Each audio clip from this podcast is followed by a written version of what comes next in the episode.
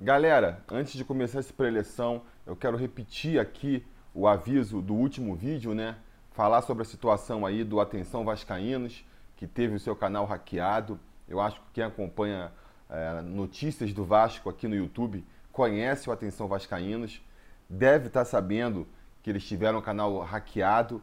O que provavelmente vocês não estão sabendo é que o pessoal lá do Atenção Vascaínos já está tomando as atitudes para recuperar o canal, mas isso deve levar algum tempo. O YouTube é bem burocrático com essas coisas.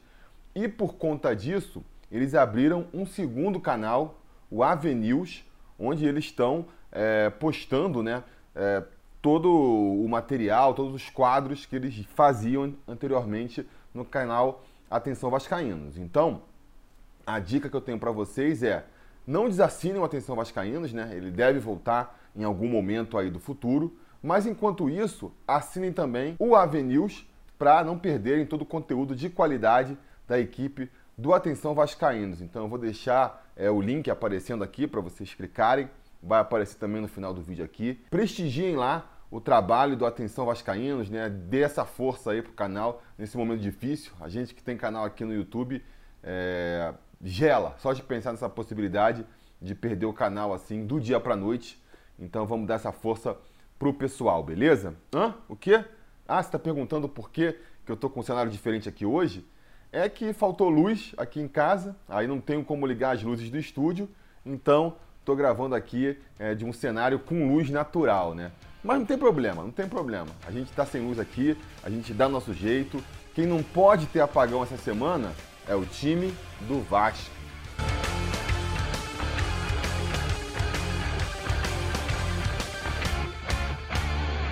Fala, torcida vascaína, Felipe Tiru de volta na área para falar de jogo do Vascão, porque nessa quarta-feira, às nove e meia da noite, com transmissão da Dazon, o Vasco vai até a Bolívia enfrentar o Oriente Petroleiro pelo jogo de volta da primeira fase da Copa Sul-Americana. A taça que é aí a menina dos olhos da torcida vascaína. A torcida vascaína elegeu esse, esse título, né, essa taça, como a, a mais viável para o Vasco ganhar. Acho que, na verdade, é a soma de duas qualidades. Né? É um título interessante para o Vasco, um título internacional, um campeonato que o Vasco nunca venceu, somado ao fato de que é um título mais acessível para o Vasco. Um mata-mata, muitas equipes inferiores ao Vasco, então, assim, o Vasco tem tudo para conseguir chegar longe na competição, até umas quartas, semifinal de competição. E a partir daí é sorte, né? É sorte. Então, acho que o Vasco não está depositando muita esperança nesse, nesse campeonato. E até por conta disso, né? É fundamental passar do Oriente Petroleiro nessa quarta-feira para seguir nessa trajetória. Não só para agradar aí a torcida vascaína, né? Não só para diminuir a pressão que, que seria muito grande, né? Será muito grande caso o Vasco eventualmente venha a ser eliminado agora, como também pela questão financeira. Porque a gente sabe, nesse tipo de competição, a premiação cada vez que você passa de fase é uma, é uma grana considerável, que o Vasco não pode abrir mão, né? Se a gente imaginar que vai passar agora para a segunda fase, vai ter oitavas, vai ter quartas, olha quantas possibilidades aí de dinheiro o Vasco pode juntar, sem falar na questão da televisão, de, de sócio torcedor, renda de jogos. É muito dinheiro que o Vasco vai perder caso caia tão cedo na competição. Então o Vasco tem que ficar ligado nisso. Até porque, passando do Oriente Petroleiro agora, a próxima fase da Sul-Americana é só lá em maio. Quer dizer, o Vasco vai ter muito tempo para preparar o time, para arrumar melhor a casa, caso consiga essa classificação nessa quarta-feira. E isso vai ser importante, porque não vamos botar panos quentes aqui, né? o time do Vasco tá mal. Tá jogando mal em 2020. Melhorou em relação ao começo do ano? Melhorou um pouco, né? E aí a gente tem que dar ênfase no pouco. Foi muito pouco. Começou o ano jogando muito, muito mal, agora tá jogando muito mal. É, deu sorte aí nas últimas partidas de enfrentar adversários muito fracos tecnicamente, né? O Altos do Piauí, a Portuguesa é, da Ilha e o próprio Oriente Petroleiro são times fracos tecnicamente que ajudaram o Vasco, vamos dizer assim, né, a ganhar essas partidas ou empatar, no caso do Altos, mas conseguir a classificação, é, sem precisar fazer muito esforço. Essa que é a grande verdade. Isso ajuda, ajuda no clima, porque mal ou bem, com os resultados vindo, diminui a pressão em cima do grupo, diminui a pressão em cima do clube. Agora, eles não podem se enganar, não podem achar que está tudo bem, que está tudo resolvido, que naturalmente o time do Vasco vai começar a jogar melhor. Não. Eu acho que vai ser preciso fazer mudanças significativas nesse time para ele começar a rodar. Eu acho assim: ou o Abel muda o esquema tático, ou se ele quer manter o esquema tático, então ele muda as peças desse esquema tático sob o risco de, se não fizer isso, a peça ser mudada ser ele. Porque eu acho muito difícil, sabe, dessa proposta que o Abel está fazendo, com os jogadores que o Abel está colocando em campo, acho muito difícil de, por esse caminho, a coisa dar certo. Eu acho que esse esquema do Abel, ele não favorece as melhores características dos nossos jogadores, a saber, o Marrone, para mim, talvez seja o mais prejudicado aí. É um jogador que eu não sou aí como uma parte da torcida que reclama da falta de qualidade dele, acha que ele não sabe chutar, acha que ele não sabe passar. Eu acho que ele se vira até razoavelmente bem nessas habilidades. Agora, não dá para negar que, que as grandes características dele, as qualidades que fazem ele ressaltar como atleta, são é, a disciplina tática ali, né, aquela ajuda na defesa, e, falando ofensivamente, a velocidade. É na velocidade que ele consegue se destacar no ataque, né? E foi assim, aproveitando essa característica dele, que ele teve o seu melhor momento no Vasco, na minha opinião, na reta final do campeonato do ano passado, com o Luxemburgo montando um time que sabia explorar bem essa qualidade do, do Marrone, né? Eu vejo muita gente atribuindo a má fase do Marrone em 2020 ao fato dele estar jogando pela direita, mas eu acho que mais do que isso, é, é o tipo de função que ele está tendo que cumprir no jogo agora que está atrapalhando. Porque, repito, no estilo de jogo do Luxemburgo, no esquema tático que o Luxemburgo é, botou para o Vasco, o Marrone ele era tipo uma válvula de escape, né? O time do Vasco se retraía, procurava sair rápido para o ataque, né? um contra-ataque, e aí as válvulas de escape, que funcionavam muito bem, era o Marrone em velocidade pela esquerda e o Rossi em velocidade pela direita. Nesse esquema novo que o Abel está propondo agora, onde o Vasco procura reter mais a posse de bola, procura é, ir mais lentamente ao ataque, né? A maneira como o Abel pensa o jogo é o Andrei vindo lá atrás, pegando essa bola, trazendo até o meio campo, para ir acionar os outros meio-campistas que vão acionar o ataque. Então, quer dizer, a bola demora a chegar no ataque, né? Quando ela chega no ataque, a defesa já está toda arrumada lá. E aí, o que, que o Marrone tem que fazer? Ele volta no meio campo para buscar jogo, para, com a bola nos pés, olhar para frente e aí ver, será que eu vou conseguir passar para um companheiro ali, fazer uma tabela na entrada da área? Será que eu vou conseguir passar driblando pela zaga?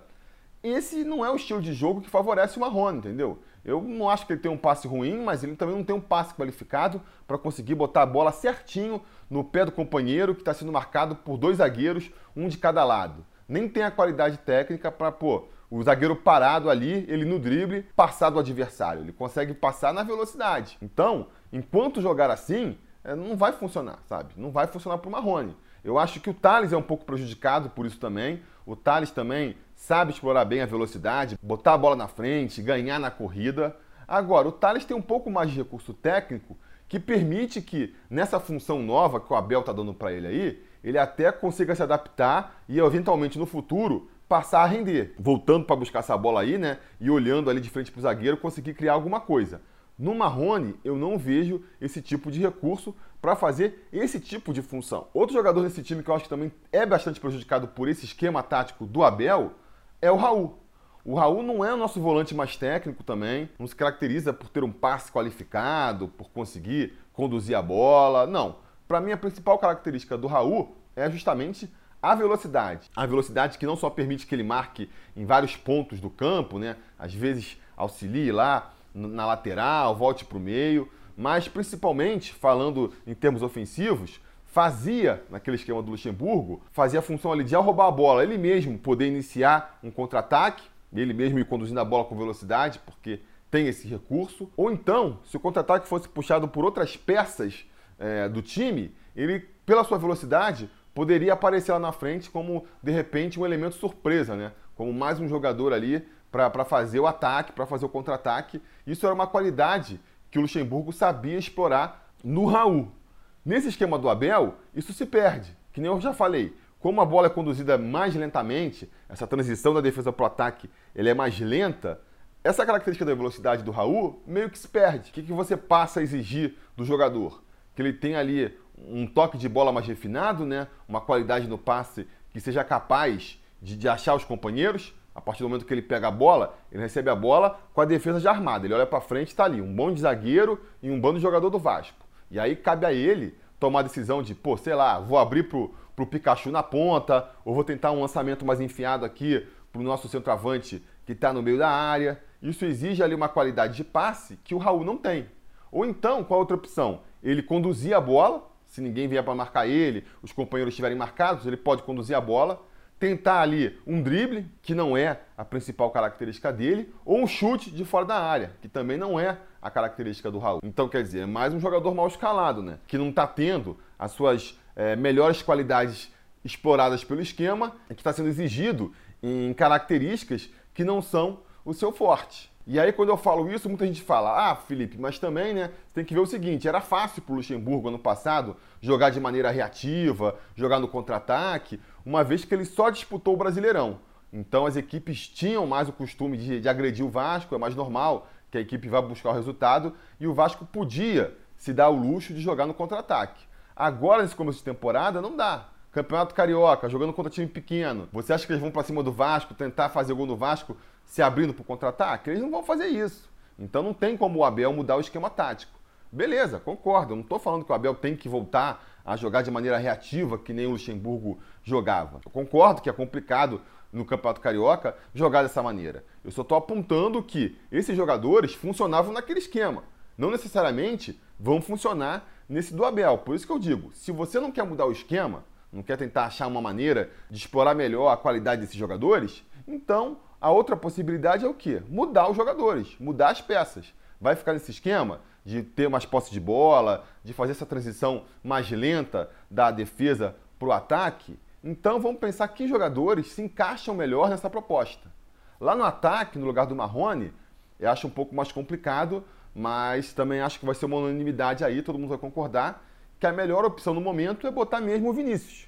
Vinícius começou muito bem essa temporada, tem como uma das suas qualidades o drible, essa característica de, de, de conseguir se dar bem no 1 a 1 que é importante quando você vai pegar o adversário com seus jogadores já postados na defesa. Eu acho que ele ainda peca em outras é, características de jogo, né? Ainda finaliza mal, muitas vezes toma decisões erradas quando está com a bola. Normal, normal de quem está começando a carreira, normal para quem tem aí cinco jogos como profissional de futebol. A tendência é que ele vá melhorando com o passar do tempo, né?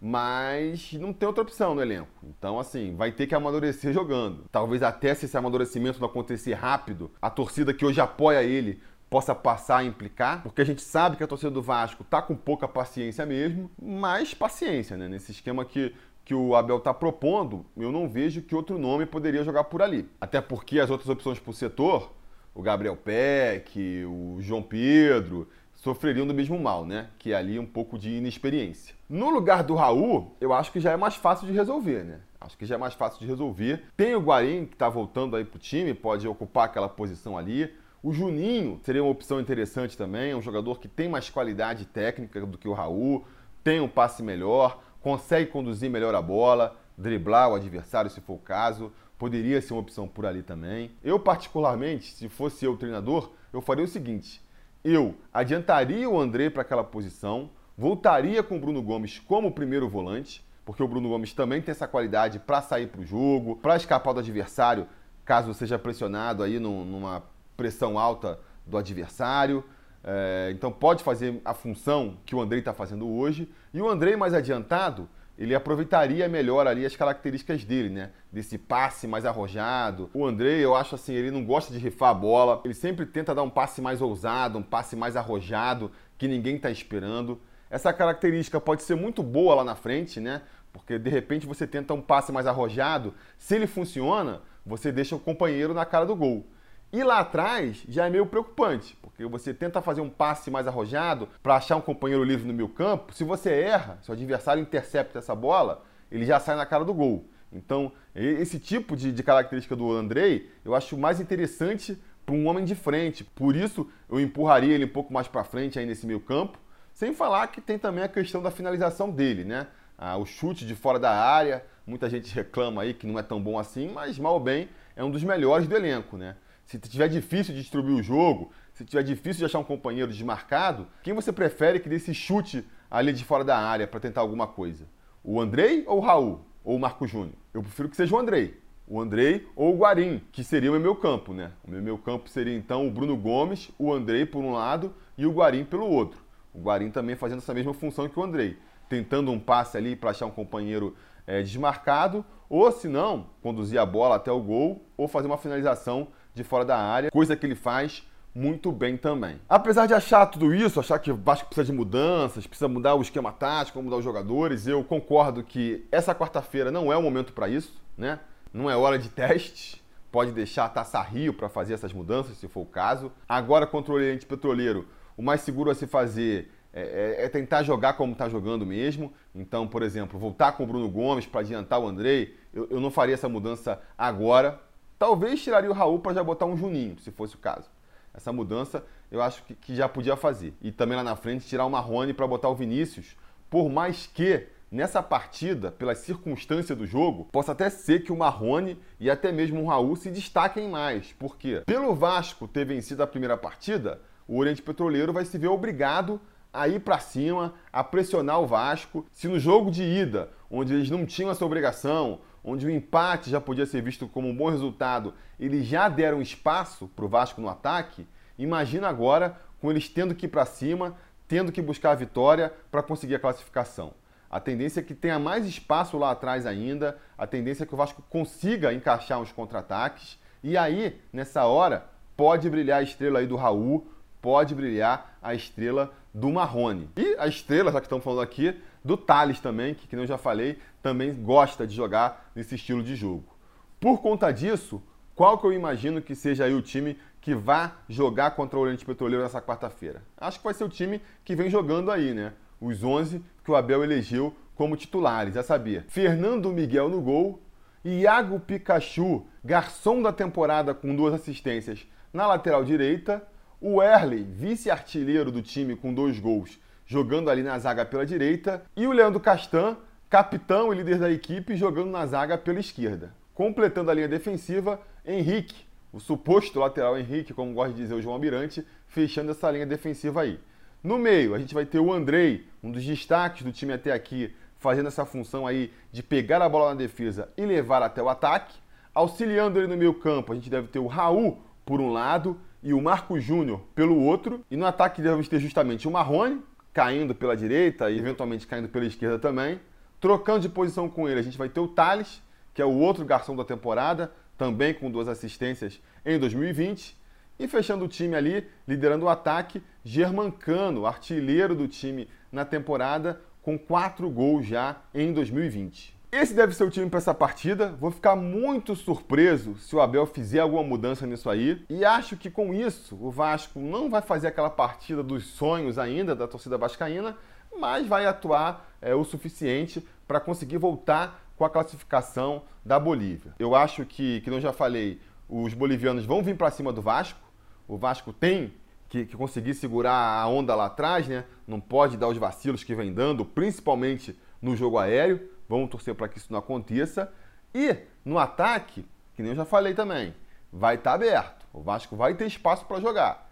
Tem que saber se criar nesses espaços. Então acredito que a gente vai conseguir vencer sim. A gente não vai tomar gol dos bolivianos e a gente ainda vai conseguir fazer um gol para ter tranquilidade. Vamos ganhar por 1 a 0. Placar clássico do Vasco em 2020. 1 a 0 com gol do Germancano.